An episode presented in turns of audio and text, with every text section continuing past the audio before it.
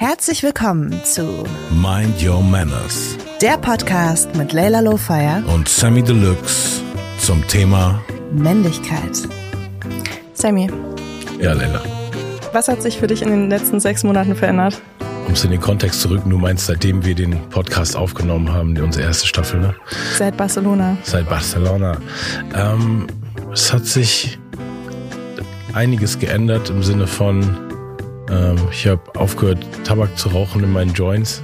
Ich habe aufgehört, Softdrinks zu trinken. Das hat, hat sich, und ich trinke unglaublich viel Wasser am Tag, was ich vorher durch diese Softdrinks irgendwie nicht geschafft habe. Also deshalb glowt meine Haut ein bisschen mehr. Ich weiß nicht, ob es dir aufgefallen ist. Extrem, tatsächlich. Ich habe es ja auch gerade kommentieren müssen. Unsere letzte Folge war ja auch, äh, da ging es ums Älterwerden.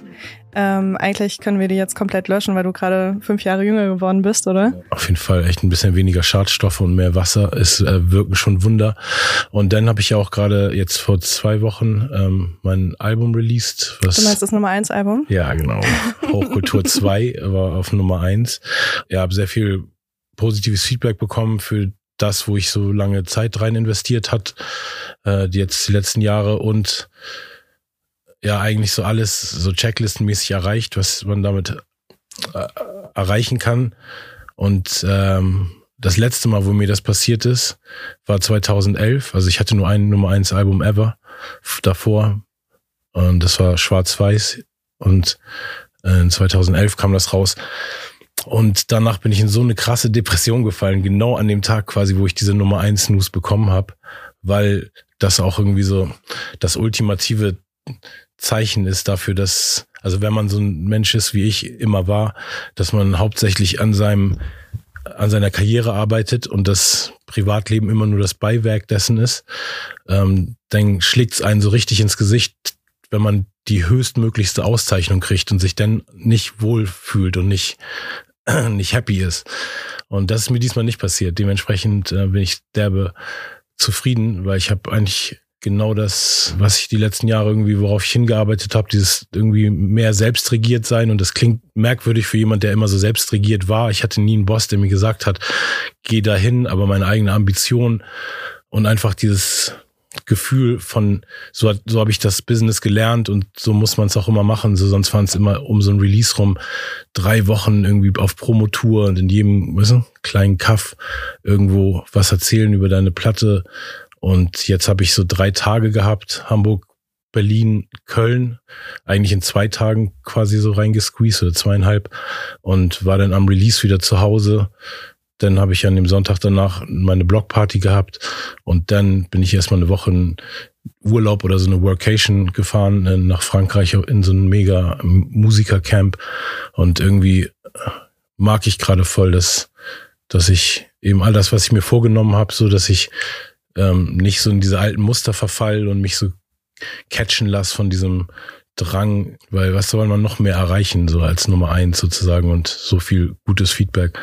Und ja, deshalb, das hat sich bei mir verändert, dass ich quasi diese Pläne der sich selbst gut tun, dass ich dem immer weiter gefolgt bin. Und ich denke, dieses intensive Reden über Männlichkeit und älter werden und all das, was diese Themenbereiche, die wir durchgemacht haben, ähm, Karriere und so, das hat bestimmt auch einen großen Teil dazu beigetragen. Krass. Ja, ich finde es voll schön. Äh, Ich habe auch das Gefühl, dass du äh, also nicht ein komplett anderer Mensch bist ähm, als vor einem halben Jahr, aber schon du ähm, glowst, glaube ich, nicht nur vom Wasser trinken so, sondern auch von von so einer Entwicklung, die du durchgemacht hast. Und das ist voll schön. Das freut mich voll. Ja, danke schön, ja. Ich freue mich auch, weil gerade dann manchmal, wenn man ähm, nur auf sich achtet und dann die Karriere das Beiwerk sein lässt, dann blüht's in der Karriere auch auf, weil da auch dann so eine Wahrheit und irgendwas, was Leute positiv inspiriert, transportiert wird und nicht nur irgendwie irgendeine Message, die man sich in der Theorie ausgedacht hat, sondern irgendwas, was man wirklich gerade lebt. Und ich glaube, das, das resoniert irgendwie bei vielen Leuten gerade. Das also ja, auch meine mhm. Interviews, auch das äh, Feedback, was ich auch für diesen Podcast bekomme, aber auch für die Interviews, die ich jetzt zu der Kampagne gemacht habe. Genau in dem Raum hier habe ich ja da auch das Interview mit Curse gemacht oder Mhm. wo er Curse mich interviewt hat, was eigentlich so das erste erklärende Tool in meiner Kampagne war zu diesem Album, bevor es rausgekommen ist noch. Und ja, irgendwie ist das so 360 Grad einfach gerade. Nee, aber lass mich doch die Frage zurückstellen. Für dich ist ja auch ein halbes Jahr her, dass wir uns so intensiv über dieses Thema ausgetauscht haben und seitdem natürlich auch uns privat ein paar Mal gesehen haben, aber auch dann viel einfach hin und her geschrieben oder uns Feedback hin und her geschickt haben zu diesem Thema. Und ja, wie, wie ist dir ergangen und im Wachstum mit diesem Gender, Männlichkeit, Weiblichkeit? Also ich habe das Gefühl, dass der Podcast und auch die Aufnahmen dazu mich total verändert haben auch. Hm.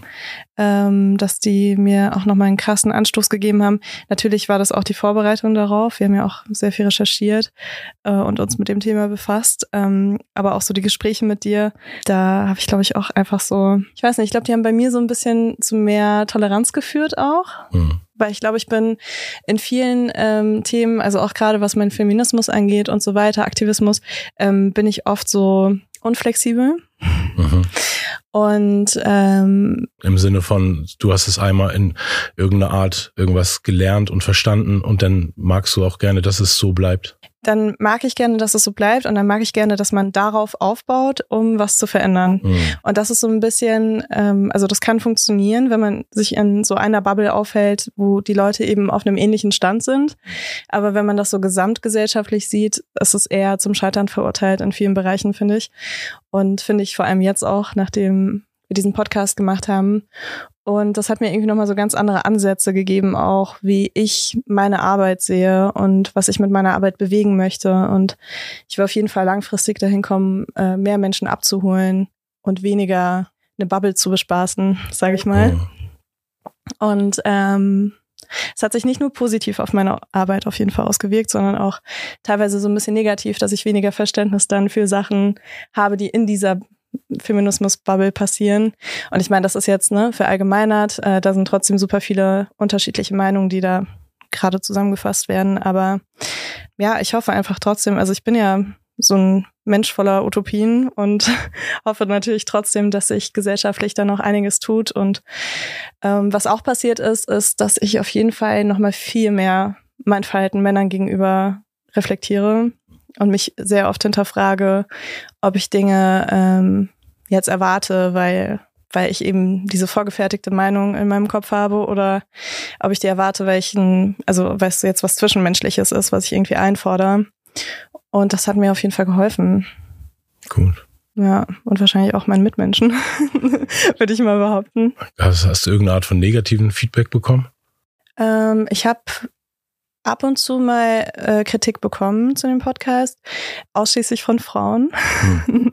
Also äh, zusammengefasst wäre das sowas wie, ähm, eine Frau hat mir mal geschickt, dass, dass wir in dem Podcast äh, zu sehr auf die männliche Perspektive eingehen und dabei eben gar nicht darauf eingegangen sind, also was jetzt auch nicht stimmt, aber so war die Kritik, ähm, gar nicht darauf eingegangen sind, dass Frauen eben eine ganz andere Ausgangssituation haben, allein schon durch gesellschaftliche Strukturen, was natürlich auch so richtig ist, aber deswegen wollte ich auch diesen Podcast machen, um den Fokus eher auf die männliche Perspektive zu legen und weniger auf die weibliche, mhm. mit der ich mich ja schon gefühlt meine ganze Karriere ja. äh, beschäftigt habe und zu der ich ja auch immer wieder in meinem anderen Podcast auch sehr viel spreche.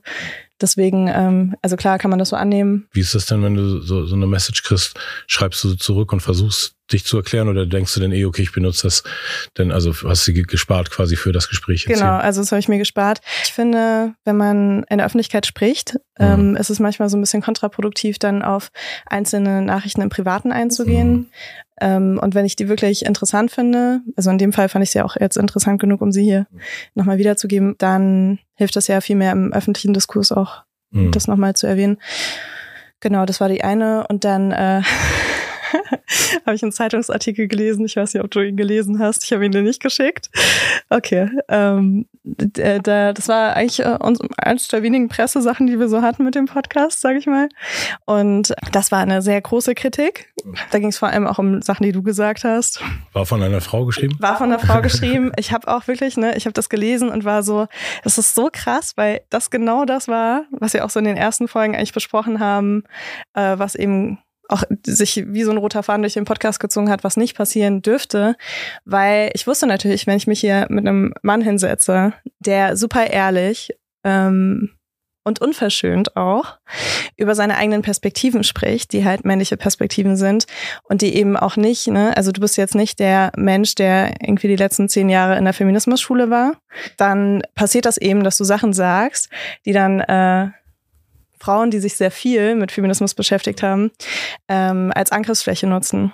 Und das fand ich irgendwie so schade, weil ich finde, im Podcast haben wir sehr oft über solche Sachen gesprochen. Und ich war auch so mega dankbar, dass du äh, auch so unverschönt über dich selbst gesprochen hast, was absolut nicht selbstverständlich ist in der Öffentlichkeit, äh, weil die meisten Leute ja eher versuchen, sich besser darzustellen. Und äh, also auch ich sehe mich überhaupt nicht davon freigesprochen, dass ich nicht irgendwie eher die Perspektiven von mir in der Öffentlichkeit präsentiere, von denen ich weiß, dass sie vielleicht besser ankommen. Ne? Das macht man ja auch oft automatisch.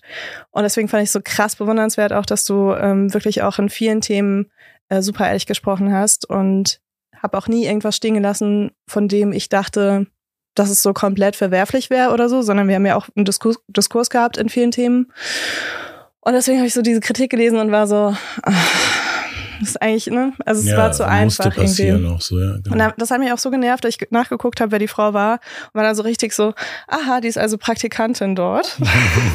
und war dann so, okay, jetzt muss ich mal kurz meine eigene äh, Misogynie äh, kurz äh, reflektieren. Äh, aber ich war halt so ein bisschen so, okay, das war, das war zu einfach. Also ich war richtig enttäuscht auch von jemandem, der sich offensichtlich auch sehr viel mit Feminismus beschäftigt hat, dass diese Person das nicht genutzt hat, um vielleicht ein bisschen tiefer in den Podcast reinzuschauen und auch zu sehen, was unsere Intention Intention dahinter ist, weil dieses Gatekeeping auch von dem Thema Gleichberechtigung in alle Richtungen äh, ist halt eben auch das, was meiner Meinung nach Feminismus nicht massentauglich macht. Dass es nur eine Art von Jargon und richtiger Sprache gibt, um überhaupt in dem Sektor stattzufinden, sozusagen. Genau. Mhm. Und auch, dass man dann, äh, ich weiß gar nicht mehr, welche Passage zitiert wurde. Ich glaube, es ging um Kleidung äh, dieser eine Part, wo du gesagt hast, ja, für Frauen ist es irgendwie einfach, äh, jemanden kennenzulernen, die müssen sich nur ein bisschen nice anziehen und gehen dann raus so. Und das hat diese Person, glaube ich, sehr äh, getriggert, wie man ja heutzutage sagt. ähm, also auf jeden Fall dazu bewegt, einen Artikel darüber zu schreiben über unseren Podcast. Das fand ich halt so ein bisschen so zu einfach. Hm. Ja, ich glaube, ich weiß auch noch, welche Stelle es war. Aber ja, sogar wenn man versucht, so nuanciert wie möglich an Themen ranzugehen, sind es ja trotzdem ungefilterte Gespräche. Also klar, schneiden wir da irgendwie ein paar Stellen raus, aber ich glaube, allen da äh, gerecht zu werden, ist eh komplett unmöglich. Aber ja, ich habe auch nur, ich habe nur eine Kritik bekommen und ich krieg sie nicht mal mehr zusammen, aber es war irgendwie auch ein bisschen so dieses dass die weibliche Perspektive nicht genug beachtet wird, aber dann auf irgendeinen spezifischen Fakt noch hingemünzt oder so. Aber ja, also ich meine, ich verstehe das auch generell, ne, ähm, wenn Frauen eben gesellschaftlich einfach mehr leiden, ist so gemein zu sagen, ne, weil man sollte das nicht gegeneinander aufwiegen, aber so benachteiligt sind. Und dann spricht man eben über die Nachteile, die Männer betreffen. Dann gibt es so eine komplette äh, Gruppierung an Menschen, die einfach so sagen, so, ja, okay, aber ne, also Männer sind eben auch in den meisten Fällen dann die Unterdrücker oder sonst irgendwas in diesen Geschichten, die die erlebt haben. Ähm, total, aber ich finde eben, dass wir langfristig einen anderen Ansatz brauchen, über solche Themen zu sprechen und dass man eben auch wieder diesen Raum schaffen muss für Männer, äh, über diese Themen zu sprechen, die sie auch belasten. Und das war ja eigentlich das, was wir auch so ein bisschen anstoßen wollten mit manche Männers. Ja, ich meine, das war eigentlich dein, dein Grundding und ich habe genau die, die Haltung, die du gerade zitiert hast, habe ich dir gegenüber vertreten. Weißt du? Wir waren irgendwo in so einem Wald in Brandenburg spazieren und ich habe gesagt, nee, aber Frauen haben es viel schwerer. Und, und dann hast du einfach die Fakten aufgezählt und meintest, ja, aber Suizidrate und an, an Sterbealter von Männern und ne, also an so vielen Fakten lässt sich eben bemessen, dass es Männern trotz der vermeintlichen Machtposition die ja auch sich überhaupt nicht auf alle Männer reflektiert, so, ähm, dass sie trotzdem eben auf irgendeine Art dann doch mehr leiden, so dass eben eine viel höhere Zahl sich eben selber das Leben nimmt. Da habe ich auch neulich so einen unglaublichen krassen Clip gesehen, wo die ganze Zeit nur so lachende Männer hintereinander geschnitten waren. Und dann war ich so, okay, worauf läuft es jetzt hinaus? Auch so in so Vatermomenten und so. Und dann war auf einmal diese ganzen Männer, die du gerade gesehen hast, haben sich alle umgebracht und das waren mit die letzten Aufnahmen, wow. die es gab. Also es ist nicht mal so, dass du, das sollte so darauf hinweisen, dass nicht nur unglaublich traurig aussehende, depressiv wirkende, ausgelaugte Männer sich irgendwie umbringen, sondern dass es eben jedem passieren kann, dass dieser Moment vielleicht so kurz ist, wo dann zwischen, weißt du, gestern habe ich noch gelacht mit meinem Sohn, aber heute ist irgendwas wieder so vordergründig bedrohlich für mein Leben, meine Existenz, meine Zukunftsvision. So. Und das ist irgendwie schon krass zu, zu denken. Also das hat mich auf jeden Fall in diesem halben Jahr irgendwie auch ein bisschen anders auf Männer gucken lassen, im Sinne von so Leute, die man kennt, mit denen man mehr oder weniger zu tun hat, aber früher war es immer so, ja, aber so jeder von uns muss eben sein Ding machen. Wenn ich leide, jammer ich dich auch nicht voll so. Aber jetzt habe ich schon ein bisschen mehr diesen besorgten Blick im Sinne von so, wow, was wenn dem jetzt noch so ein Schicksalsschlag passiert und mhm. absolut. Ja, man sieht äh, Menschen auch allgemein ihre äh, mentale Gesundheit nicht an oder nicht immer an, zumindest. Ähm, deswegen finde ich halt auch, dass es so krass wichtig ist. Also jetzt gar nicht nur so im öffentlichen Umgang damit, sondern eben auch im privaten, dass man das halt nicht aus den Augen verliert. Was war die positive Kritik, äh, positive, das, das Positivste oder so die Art von Feedback, was ist am meisten bei dir hängen geblieben? Also äh, wir sind ja beides auch Menschen, die äh, bei denen eher das negative Feedback. Voll, genau, das Positive ist einfach links rein, rechts raus. nein, nein, aber ich ich habe wirklich auch sehr viel, also gerade auf Instagram sehr viele Nachrichten bekommen, äh, so gut wie jeden Mittwoch eigentlich von Leuten, die gesagt haben, ey, danke für den Podcast, ähm, das hilft mir gerade total. Also entweder Frauen, die geschrieben haben, das hilft mir gerade total in meiner Beziehung zum Beispiel auch, ne, äh, meinen Partner besser zu verstehen. Ähm, oder eben auch Männer, die gesagt haben, so wow, ich habe sowas noch nie gehört und das sind Themen, die mich schon lange beschäftigen und vieles konnte ich noch nicht einordnen und das hilft mir total, meinen eigenen Kram so besser einordnen zu können. Und äh, ich glaube, das meiste Feedback, muss ich ehrlich sagen, habe ich auf die Folge über Sex und Dating bekommen. Also da haben mir so viele Leute geschrieben, ähm, dass sie es richtig cool fanden, wie transparent wir darüber gesprochen haben. Und dass sie es natürlich auch total spannend fanden. Also habe ich auch von Freundinnen Feedback bekommen, so, hey, ja, das mit den Pornos, was du gesagt hast, ist bei mir genauso und so, ne? Weil ich, glaube ich, ähm, an einem Punkt habe ich gesagt, dass äh, mein mein Pornokonsum und mein Sexleben zwei unterschiedliche Handlungsstränge sind. Mhm. Und dazu habe ich viel Feedback bekommen von äh, Menschen, denen es genauso geht. Und äh, das fand ich auf jeden Fall ganz lustig. Und es führt natürlich dann auch zu mehr Austausch. Ne? Also ich weiß jetzt auch, was meine Freundinnen für Pornos schauen. sehr gut. Gut, dass wir das geklärt haben. Mhm.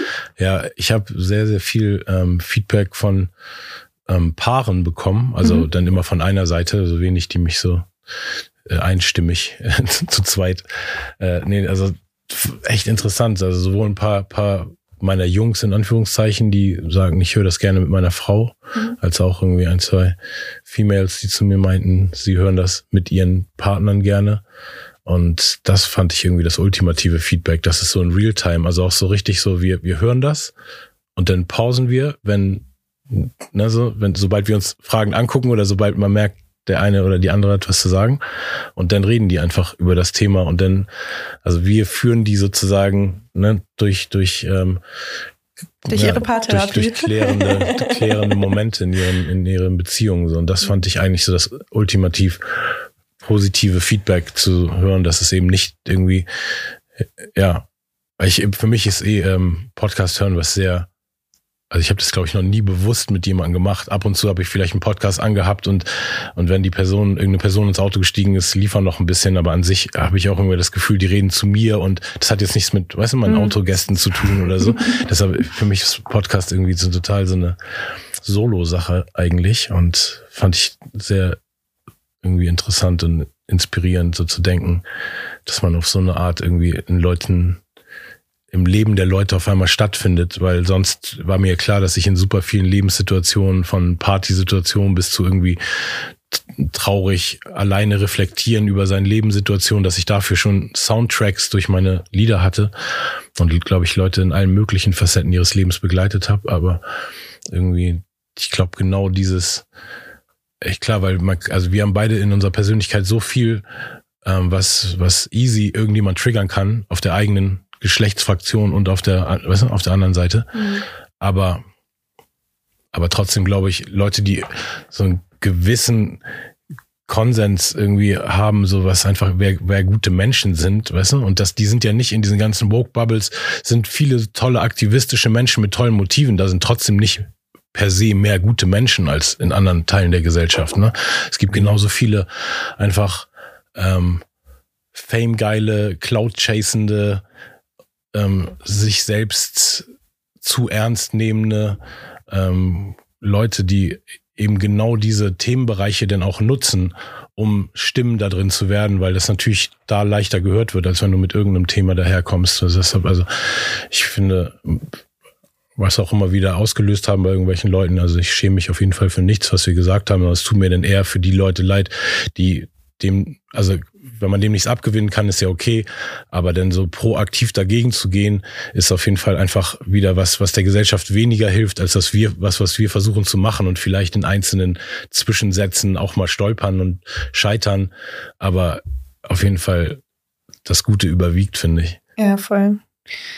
Ich, ja, also wenn du über gute Menschen sprichst, dann sprichst du wahrscheinlich über Menschen, die so einen positiven Impact auf ihre Mitmenschen haben, oder? Ich meine einfach in erster Linie so, gut gemeint ist nicht gut gemacht und viele Leute sind in Anti- Rassismus, Antisexismus oder pro-Feminismus und pro-humanitären Sachen und sind trotzdem genauso schlechte Menschen, auch wenn sie für einen guten Kurs kämpfen in ihrem Alltag und das vielleicht sogar ihre Hauptbeschäftigung in ihr Job ist. Also ich glaube einfach, die Ratio von guten und schlechten Menschen ist einfach überall gleich, sogar in solchen Jobs. Also es gibt da genauso viele Leute, die einfach das aus falschen Motiven machen und, und auch ihre Machtpositionen dann ausspielen und ja, ich, und ich meine mit guten Menschen natürlich einfach Leute, die irgendwie lösungsorientierter sind, als dass sie destruktiv sind. Mhm. Was ich, denke ich, in jedem, also immer schon war. Ich, ich habe echt seit den Anfang der 2000er, wenn Leute gesagt haben, ja, du bist gegen Rassismus. Ich habe immer gesagt, nein, ich bin für Kommunikation, ich bin, ich bin für, für, Rassismus. Nee, also ich habe immer ja, gesagt, ich bin, ich habe nicht so eine Liste von Sachen, gegen die ich bin, so, ja. weil das ergibt sich ganz alleine einfach, wogegen ich bin, daraus, dass ich ein guter Mensch bin. So, mhm. ich muss das nicht alles extra betonen. So und ich bin auch kein Mann, der sich jetzt ein Feminist nennt, nur um Frauen zu gefallen. Aber ich finde viele feministische Sachen gut, aber ich nenne mich gar nichts, weißt du, also was, was mich politisch definieren würde in irgendeine Richtung. Mhm. So, und finde das total okay so und finde, das nimmt mir nicht irgendwas von meinem guten Menschsein. Und ich glaube, was viel in dieser Gesellschaft, was der Gesellschaft viel schadet, ist eben diese Gruppenzuordnung, in alle möglichen Facetten der Gesellschaft, wo einfach so zu viel indoktrinierte, indoktriniertes Wissen, indoktrinierte Verhaltensregeln, indoktrinierte Blickweisen auf die Welt, so dass das hilft einfach keinem. So der der der Schlüssel ist immer, sobald man irgendwas verstanden hat, trotzdem nochmal versuchen, die andere Seite zu sehen. Und damit sind wir als Person der Öffentlichkeit viel öfter konfrontiert, weil die andere Seite uns gebracht wird als Reaktion von irgendwelchen Leuten. Viele Leute, die nicht in der Öffentlichkeit stehen, können sich so leicht irgendeiner Wahrheit unterordnen, weil sie eben gar nicht so hinterfragt werden. Mhm. Ja, klar, man wird natürlich von allen auch durchleuchtet. Mhm. Und äh, es gibt ja dann auch immer die äh, er oder sie widerspricht sich Polizei. Hm. Das kenne ich natürlich auch aus meinem anderen Podcast. Ähm, teilweise werden da ja auch einfach Sachen gefüllt, wo man gar nichts zu gesagt hat, einfach weil die Leute ich glaube, es hilft einfach Menschen in Stereotypen zu denken. Und äh, Stereotypen bringen aber dann auch immer wieder Erwartungen mit sich. Und wir hatten das ja auch, ähm, unser Podcast-Launch von Manche Männers. Äh, das war auf jeden Fall zu einem Zeitpunkt, konnten wir vorher nicht abschätzen, aber da gab es auf jeden Fall große Diskussionen über äh, Machtmissbrauch in dem Moment. Und äh, es war echt krass, weil ich hatte auch wirklich das erste Mal so einen richtigen Shitstorm, hatte ich das Gefühl, in der Zeit, weil Leute von mir erwartet haben, dass ich irgendwas sage. Und ich habe einfach, ich hatte keine, ähm, hatte keine Energie, irgendwas zu sagen zu einem Thema. Und äh, das wurde mir dann so, ne? also da ja. haben sich Menschen extrem dran aufgehängt, so dass ich wirklich irgendwie zehn Tage, glaube ich, so einen richtigen Shitstorm hatte. Und äh, dabei habe ich nie irgendwas gesagt, was dem Ganzen widersprechen würde, was die Leute vorher von mir für ein Bild hatten. Das ist jetzt ein bisschen kompliziert auszudrücken, aber, Ja, aber ich äh, versuche ein bisschen das Thema zu umgehen, aber ähm, genau, deswegen, also das war auch so krass, weil Martin Männers äh, ging online und dann ging das alles los und ich war einfach so, oh Mann, ey, das ist einfach auch Ja. so. Ne? Also wir haben ja auch wirklich, also ich finde, äh, manche Männers ist wirklich ein äh, super feministischer Podcast. Das äh, darf man wahrscheinlich, in der letzten Folge darf man das sagen, oder? Weil Feminismus ja an sich einfach Gleichberechtigung ist und eben, ich glaube, Frauen haben sich halt sehr gut organisiert, die letzten Jahre, Jahrhund Jahrzehnte, Jahrhunderte teilweise, um äh, diese Safe Spaces zu haben, um Ungerechtigkeiten diskutieren zu können, um sich da öffnen zu können, um sich da unterstützen zu können. Damit meine ich nicht, dass es denen insgesamt besser geht, aber ich finde halt, dass Männer das teilweise nicht gemacht haben, weil die ja äh, so strukturell gesehen eben da weniger benachteiligt waren und dann oft, glaube ich, auch dachten, ja, aber wie, wie kann das, ne? Also mir muss es ja eigentlich besser gehen. Und äh, da gibt es halt eben auch noch viel mehr Tabuthemen als äh, jetzt so, haben wir auch darüber gesprochen, jetzt bei mir zum Beispiel unter Freundinnen oder so. Hm. Ähm, deswegen fand ich das einfach so schön, dass wir diesen Podcast erschaffen haben. Und äh, ich muss sagen, also wir waren ja äh, vor ein paar Wochen zusammen im Kino. Mhm. Da müssen wir eigentlich auch noch kurz drüber sprechen. total. Auch wenn wir da vielleicht noch mal eine Folge machen müssen zu. Ähm, aber das fand ich so schön. Also das war für mich mein manche Männers äh, Abschluss von der Staffel, Mhm. äh, mit dir ins Kino zu gehen, äh, zu sehen, wie viel Spaß du auch an dem Barbie-Film hattest und ähm, auch unsere Unterhaltung nach dem Film. Das äh, hat mir sehr viel gegeben. Und äh, wir hatten dann eben auch kurz überlegt, nochmal einen Videopodcast äh, allein zum Film zu machen, Ja. weil er sehr viel bei uns bewegt hat. Ich war, war eben gar nicht darauf vorbereitet irgendwie. Ja. Also ich habe einfach dann nie großartig irgendwie Gedanken zu gemacht. Ab dem Moment, wo es dieser Barbie-Hype losging, also der, Mhm. der Film-Hype, habe ich nie eine Sekunde gedacht, worum geht's wohl in dem Film. So, weil für mich war dann einfach Margot Robbie und irgendwie war das für mich so ein Style-Ding einfach. Mhm. Ne? Und dann, dass die Story eben komplett einfach das, das äh, interessanteste und humorvollste Manuskript und Gedankensammlung zu diesem Gender-Thema in unserer heutigen Zeit ist und auch trotzdem noch mit einem Rückblick über das letzte Jahrhundert letztendlich.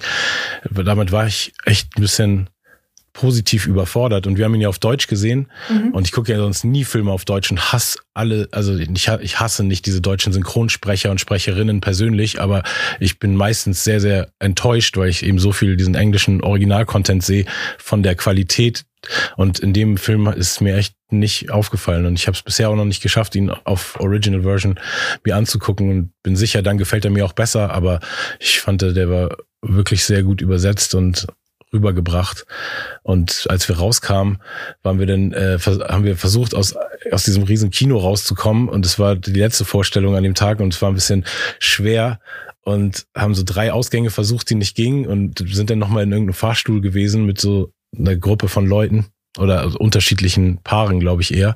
Und da waren auch mindestens zwei davon, die den Film richtig scheiße fanden und das richtig so laut kundtun mussten im Fahrstuhl. Und das Und- Gespräch ging ja auch von der, also es war ein Pärchen, ein heterosexuelles Pärchen und das Gespräch ging von der Frau aus, ne? Also die Frau äh, stand mit uns im Fahrstuhl und meinte so, boah, so eine Scheiße, dass ich mir das überhaupt bis zum Ende angeschaut habe und so, ne? Ähm, also die war richtig anti. Und das, äh, da dachte ich auch im ersten Moment so, ja, also es kann eigentlich nicht sein, dass sie in einem anderen Film waren, ne? Aber irgendwie der Film hat schon sehr viel äh, feministische Themen einfach angesprochen und äh, wenn eine Frau aus dem Film dann rausgeht und sagt, ja, das ist so eine. Scheiße, schaue ich mir nicht mehr an und so, äh, da, da war ich kurz auch so ein bisschen irritiert. Ja.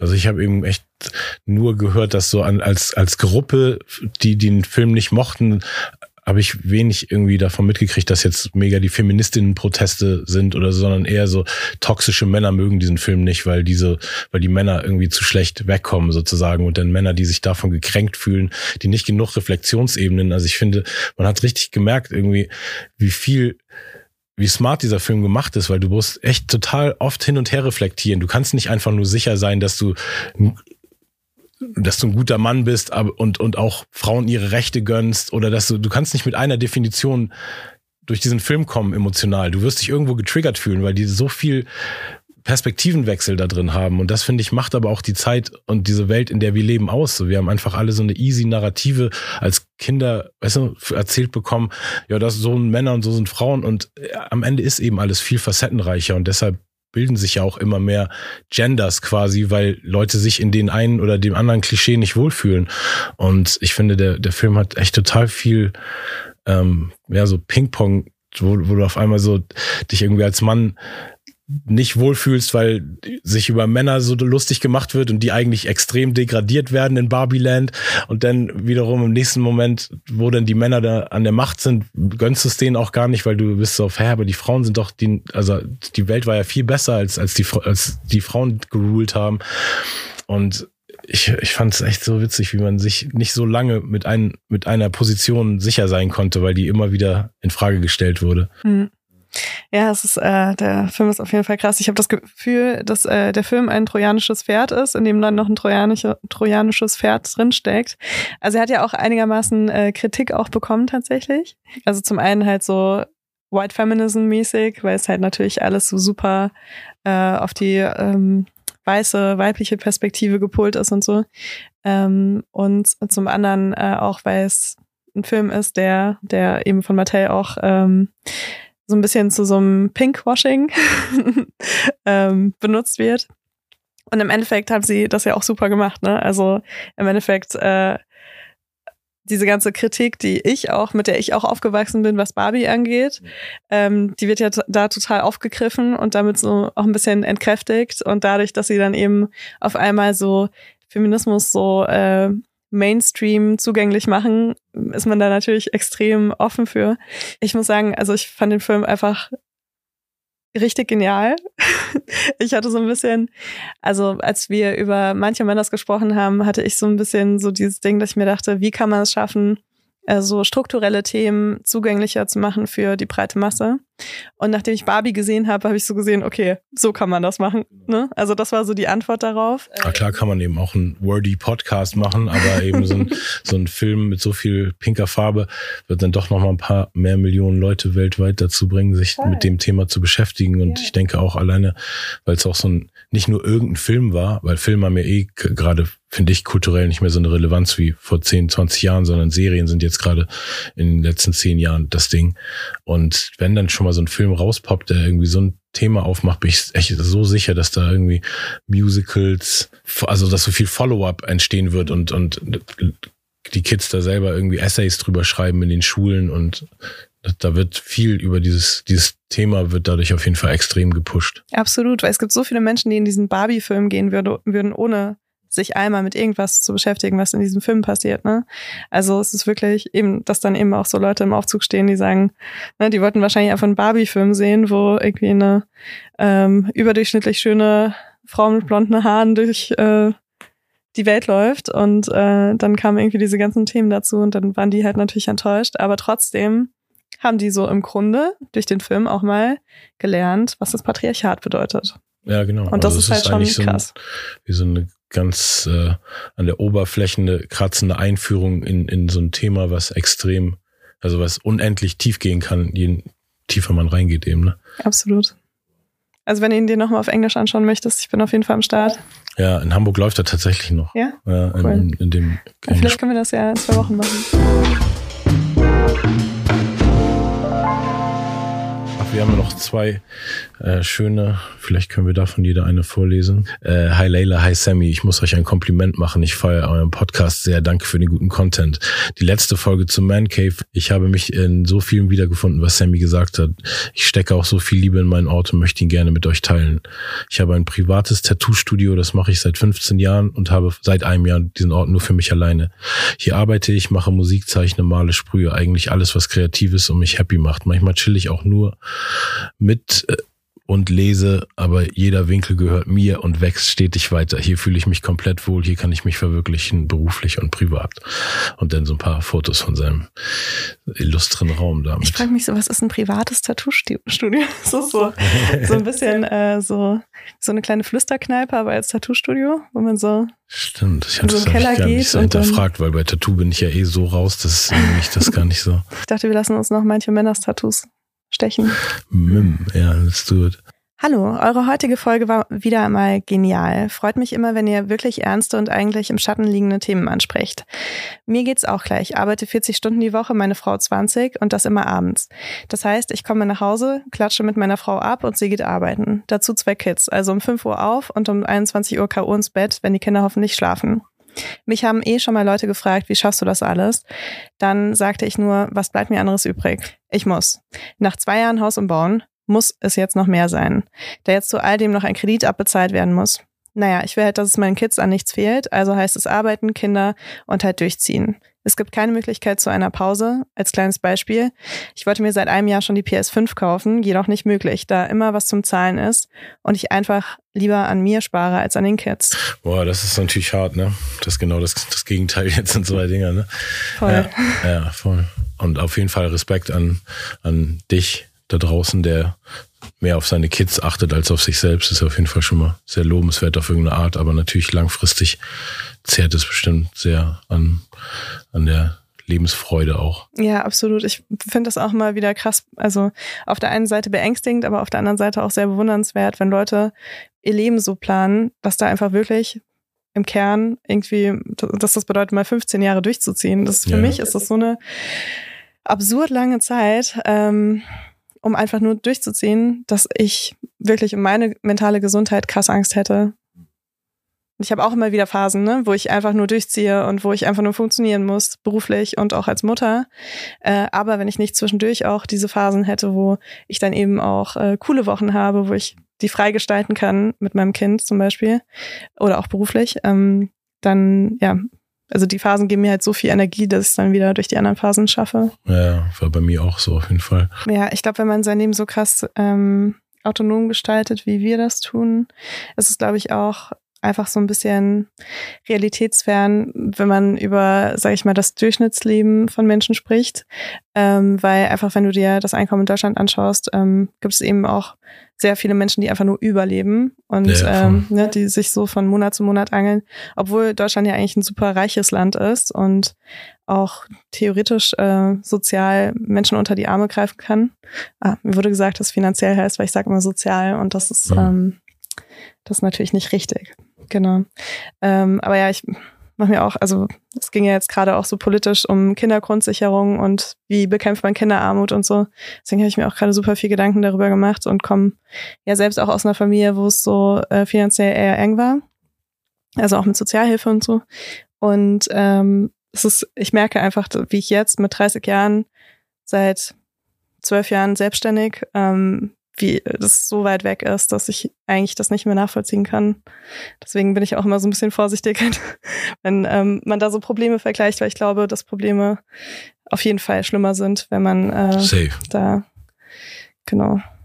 Ja, ich bin jetzt gerade ja, mein Sohn ist gerade jetzt mit der Uni fertig. So, also das ist jetzt für mich das erste Mal, dass ich wirklich jetzt so weiß, so die nächsten Jahre so lebe, also muss ich einfach nicht mehr für irgendwelche anderen Leute aufkommen und ich weiß das, was mir für eine Last von den Schultern nimmt und wie ich dadurch auch viele von diesen Luxus, die ich mir nehme, weiß jetzt nicht auf Tour zu gehen und nicht eine drei Wochen Promotour zu machen und den ganzen Kram. Das ist auch nur, weil ich quasi weiß, so ich kann es mir leisten im Sinne von, ich habe nicht mehr so viel Ausgaben. Das heißt, ich bin total cool, damit in Zukunft viel weniger zu verdienen, als ich bisher verdient habe, weil ich einfach nicht mehr so viel Leute ja, es ist ja auch äh, eine Verantwortung. Ne? Also es ist ja nicht nur, also es ist ja nicht nur die Last des Unterhalts oder so, aber du weißt ja auch, dass ähm, ne, wenn du dich finanziell um jemanden kümmerst, das ist ja auch äh, ein sehr variables Leben. Also je nachdem, welchen Weg dein Sohn dann in dem Moment einschlägt, willst du ja dann auch finanziell flexibel bleiben. Deswegen ist es ja auch, das fällt ja dann auch weg. Das ist schon krass. Ja. Ist ja für mich noch so weit weg. Für mich war das eben mit 23 wo Elijah auf die Welt gekommen ist und ich 23 war, da war das für mich dann so ganz klar direkt von diesem Leben, wo man so gar nichts brauchte. Ich habe jetzt zu, zu der Zeit sogar in einer Wohnung gewohnt, wo wir keine Miete zahlen mussten und ne, irgendwie, also einfach weil niemand gefragt hat. Also ich bin da ganz offiziell eingezogen, aber keiner hat je irgendwie gesagt, Krass. hier müsst ihr jetzt hin. Und dann nach ein paar Jahren hat irgendwann mal jemand gefragt, wie lange habt ihr da gewohnt? Und mein Kollege hat gesagt, drei Monate. Und dann mussten wir drei Monate nachzahlen, obwohl wir da drei Jahre gelebt haben.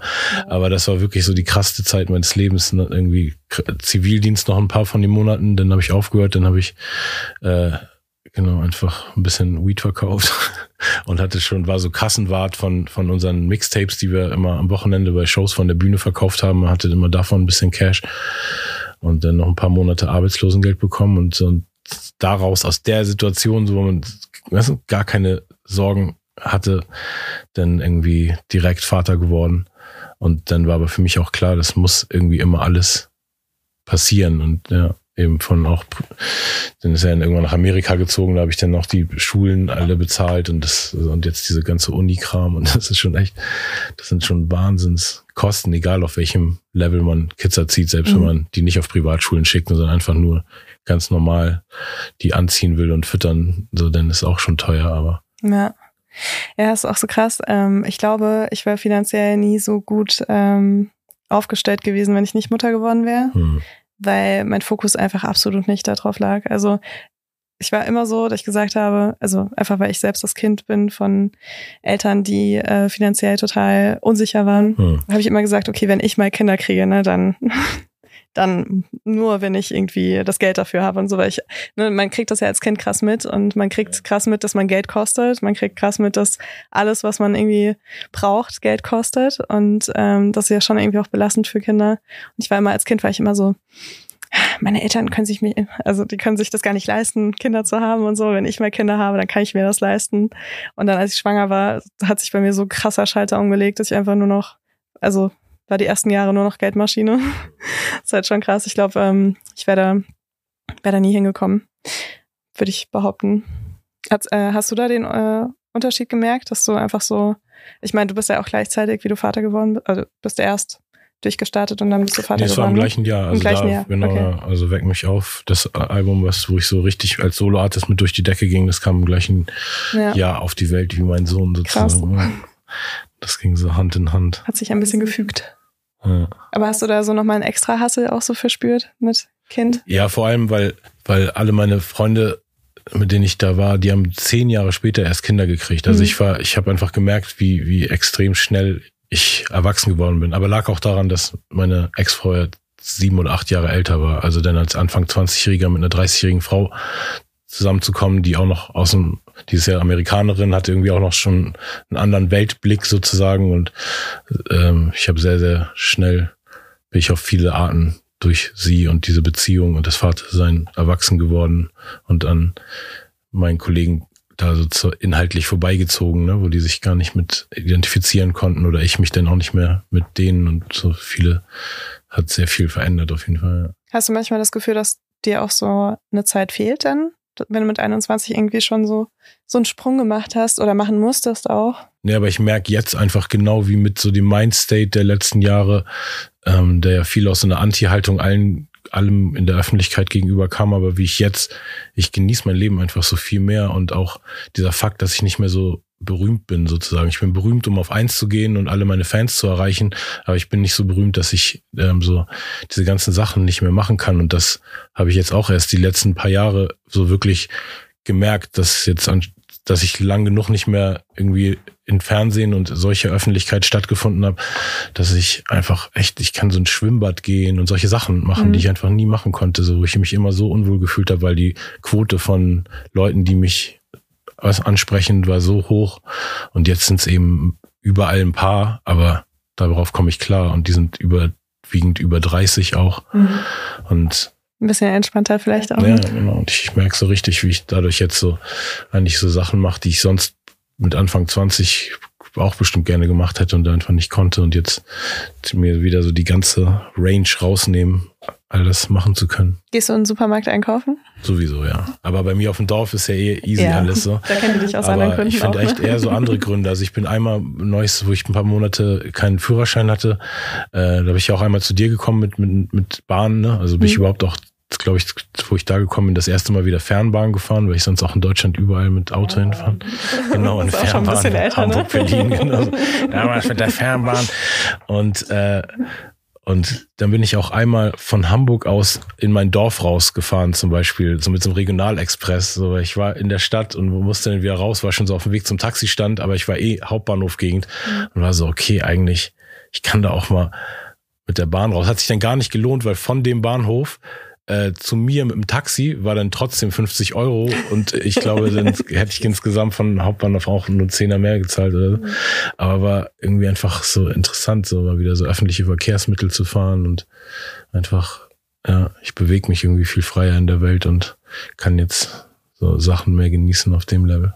Ja, voll krass. Äh, ich kann mich noch dran erinnern, als wir uns kennengelernt haben, dass du nicht in Supermärkte gegangen bist. Ich hatte ja auch noch das extra Trauma, nicht nur wegen meinem Fame, sondern ich habe ja meinen Zivildienst ähm, in so einem Sozial, in so einer Sozialeinrichtung gemacht, die für alte Omas sowohl das Einkaufen als auch so Pflegesachen übernommen hat. Und ich war aber nur von äh, den Zivis, wir mussten nur einkaufen zum Glück und nicht pflegen.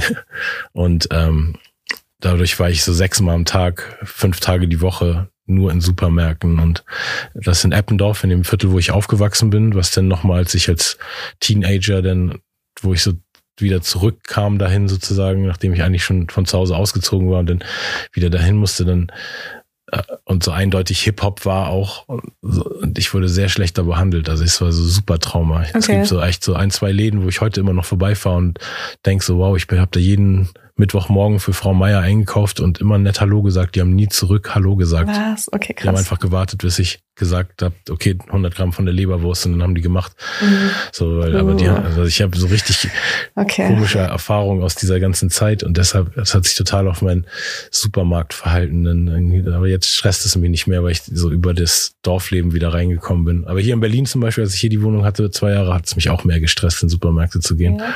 Weil einfach das so viel mehr intensiv in der Stadt Stadt ist, ne? weil auch irgendwelche anderen Charakter, noch mehr extrovertierte Charakter da sind irgendwie als auf dem Land und so.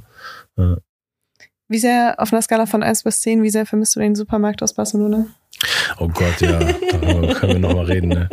Wie schlecht. Also dafür, dass wir echt so ein reiches Land sind und eigentlich auch kulinarisch, finde ich, hm. gut aufgestellt. Also ich mag deutsche Küche, aber irgendwie das, ähm, so die, die Vielfalt von in den Supermärkten ist einfach nicht so krass wie in Spanien. Ne? Mhm. Das war so ein guter, also sowohl das Obst, Gemüse-Ding, Brotsachen und dann aber auch, wenn man Fleisch isst, alleine diese Fleischtheken, oh Gott, wie pervers irgendwie diese, also wie viel gutes Fleisch es gibt da. Andere Frage, auf einer Skala von eins bis zehn wie wahrscheinlich ist es, dass du mit mir noch eine Folge aufnehmen wirst? Ah, also ich nehme nehm gerne Folgen mit dir ja. auf, auf jeden Fall, ja. Solange ich nicht den Soundcheck machen muss. oh man, darüber das, haben wir noch gar nicht nee, gesprochen. Also das können wir vielleicht äh, noch mal ganz am Ende jetzt revealen, mhm. falls irgendwelchen Leuten aufgefallen ist, dass äh, es ein bisschen mehr rauscht, der Mind Your Manners Podcast als andere Podcasts, liegt daran, dass ich, der seit irgendwie 15 Jahren eigentlich ein guter Audio-Engineer ist, so einen herzlosen und äh, unausreichenden Soundcheck gemacht habe am ersten Tag, wo wir da in Spanien uns eingerichtet haben in diesem Haus, ähm, dass meine Stimme quasi minus 20 dB aufgenommen wurde. Also die war wirklich nicht da. Ich habe den krassesten Schockmoment meines Lebens bekommen, wo ich äh, unserer Redakteurin diese Files rausschicken wollte. Und ich habe eben schon so leise aufgenommen, dass man die quasi, wenn du die Tonspur anguckst, dass man keinen Ausschlag sieht. Aber dann geht man einfach rauf ne, und kann so mit so einem Knopf das lauter machen und ich ziehe so deine Spur auf und sehe so, da kommen irgendwie ne, diese Ausschläge, wann du redest und wann du nicht. Und dann gehe ich auf meine Spur und mache den gleichen Move und da wird einfach nur so eine Nulllinie sozusagen immer dicker, aber gar kein einziger Ausschlag irgendwo. Und äh, währenddessen, während ich das gemacht habe, hat hinter mir mein Businesspartner und Manager so geredet, mir gerade irgendwas erzählt. Und ich äh, konnte ihm gar nicht mehr zuhören. Ich so, oh Gott, Leila wird mich so hassen. Ich habe, wir müssen alles nochmal aufnehmen. Und in dem Moment aber auch schon durchgesponnen, okay, vielleicht kann ich auch die Antworten nochmal mal an. Nee, das ist ja auch vollkommen psycho, weißt du, wenn ich einfach, ey, ich habe mir so, so Angst gehabt. Dass du deinen Teil nachsprichst dann Genau, dass ich meinen oh Teil nachspreche God, ja. und so. Mhm. Und dann ähm, habe ich gewartet irgendwie bis also noch weiter mit meinem Manager da geredet und die ganze Zeit aber trotzdem im Hinterkopf. Also ich konnte nur noch so richtig halbherzig ihm zuhören und antworten, weil ich die ganze Zeit mich dieses schlechte Gewissen geplagt hat, dass du eben da eine Woche mit mir irgendwo hinfliegst und ey, und dann habe ich, äh, als er später weg war, dann nochmal die Boxen laut gemacht und dann meine Spur laut gemacht und so gehört, okay, unter einem tierischen Grundrauschen ist da irgendwo meine Stimme da. Mhm. Und dann habe ich das dir, glaube ich, nächsten Tag gesagt. Nee, nee. nee, nee. nee. Was, nee. wie ging's Du Ich habe erst, ich hab du erst, hast erst versucht, eine Lösung zu finden. genau, stimmt. Also nach mehreren Tagen, wo das Problem, glaube ich, schon bekannt war, Mhm. habe ich einen Anruf bekommen mit, äh, ja, es ist was mit meiner Spur schiefgegangen, aber wir haben schon eine Lösung gefunden. Also jetzt ist alles cool und es klingt noch besser als eine Studioaufnahme. Das war deine Aussage. Genau. Ja, die ersten, äh, sind, er hat mir so ein Snippet geschickt, mein Kollege, was dann echt gut klang. Und dann aber auf, auf Dauer war dann doch schon ein bisschen mehr Rauschen, als hätte Mhm. sein müssen, wenn man es einmal vernünftig ausgepegelt hätte. Also für alle Leute, die es gestört hat, ähm, sorry. Und für alle, die es nicht gemerkt haben, danke. Ich fand das so witzig, weil äh, wir haben so viel über all, alle möglichen Themen gesprochen, was Männer angeht und so. Und äh, ich weiß noch, wie wir darüber gesprochen haben, ob wir irgendwie noch ein Budget dafür aufbringen sollen, dass jemand da ist und darauf achtet und so. Und du warst so, ach komm, ich bin Producer, also, ne? Also. und ich war so, ja, okay. Und dann hast du deine Sachen aufgebaut und so. Und ich habe so, aus Respekt vor dir, habe ich nicht einmal irgendwas nachgefragt, ne? Ich war so richtig so, nee, Sammy hat gesagt, das ist sein Bereich. Oh Gott.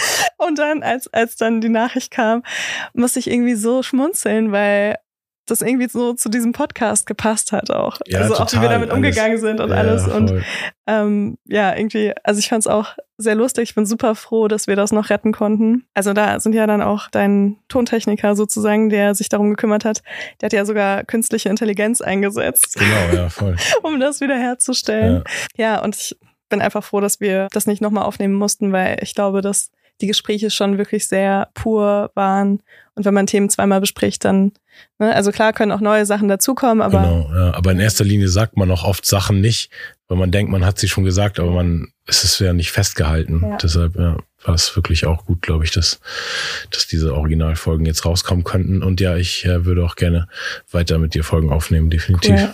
Ich fand es auch so schön, weil wir wussten ja auch gar nicht, ob das funktioniert, wenn wir zusammenarbeiten. Wir haben ja nur einmal vor sehr langer Zeit kurz zusammengearbeitet und da Hm. waren wir überhaupt nicht close oder so. Deswegen, ja, und das hat voll gut funktioniert. Das hat richtig Spaß gemacht, finde ich. Ja, das war crazy. Am ersten Tag, wo wir dann da saßen, da haben wir dann da gefrühstückt vom Haus da in Spanien und dann äh, war so noch so ein bisschen wie so Anspannung quasi, ne? So, okay, gleich ist die erste Folge und dann sind wir da hochgegangen und dann haben wir einfach geredet und das war einfach so, ja, Ja, gut, voll. wir reden ja eh immer Ja. miteinander. Deshalb, Ja, wir konnten ja nicht wissen, ob das wirklich, also wir wussten ja, dass wir uns gut unterhalten können, privat, aber man kann ja nicht wissen, ob man das wirklich eins zu eins so übertragen kann im Ja. Podcast.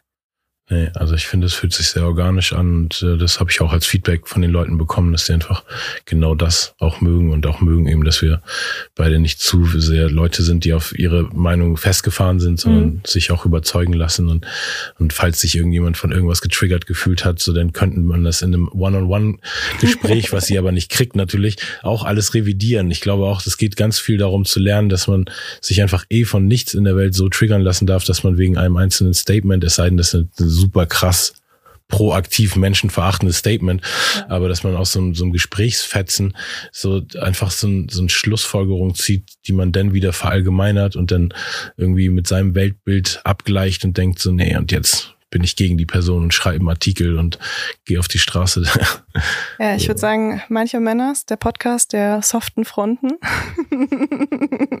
das wäre auch ein schöner so Subtitel. Ja, ich fand's total schön. Ich habe super viel gelernt. Es hat echt so einen positiven Impact auf mein Leben gehabt. Ich hoffe, äh, auf deins auch und auf Definitiv, ja. das von unseren Zuhörern und Zuhörerinnen auch. Innen. Und ich hoffe, dass wir da ansetzen können, weil ich meine, wir hatten das bei der Aufnahme schon, dass so viele neue Themen aufgekommen sind, ähm, die wir uns schon notiert haben für eine zweite Staffel.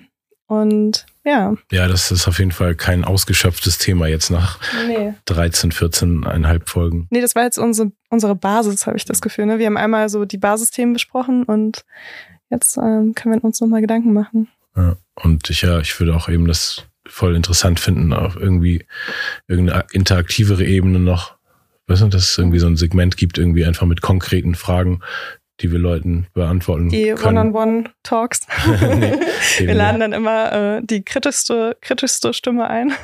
Aber kann auch eben super interessant Ja, sein. Ich meine, ich hatte echt Mhm. Momente in meiner Karriere, wo ich wegen einer Zeile, die ähm, sehr missverstanden wurde, ähm, wirklich ausgeladen wurde von Locations und gesagt haben, die ich, du da, du darfst da nicht spielen, weil das ist auch das linke Zentrum und die finden dich jetzt doof wegen dieser Zeile.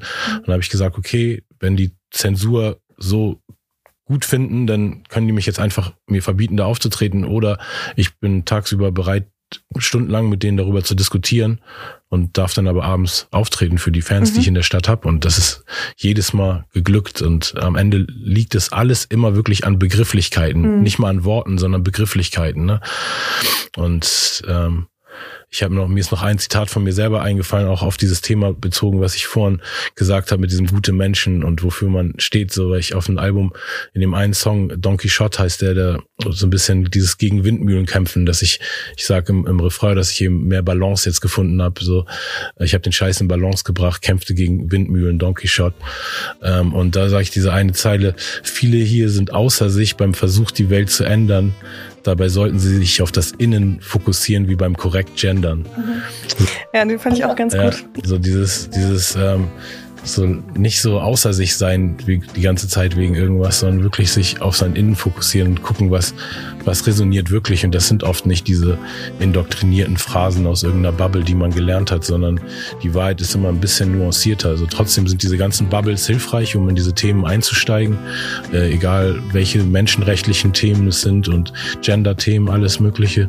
Und trotzdem muss man sich immer seine eigene Meinung machen und seine eigenen, sein Feingefühl dafür entwickeln, wo die Wahrheit ist. Die ist meistens nicht in irgendwelchen Doktrinen, die so leicht, die man so leicht von anderen Leuten kriegt, sondern irgendwie ist das individueller. Absolut. Ich finde das ein super Schlusswort. Danke dir für die letzten, eigentlich waren es 13 Folgen, inzwischen sind es glaube ich 15 oder 16. ähm, es hat sehr viel Spaß gemacht und ich hoffe, wir hören uns bald wieder. Ja, hoffe ich auch. Adios.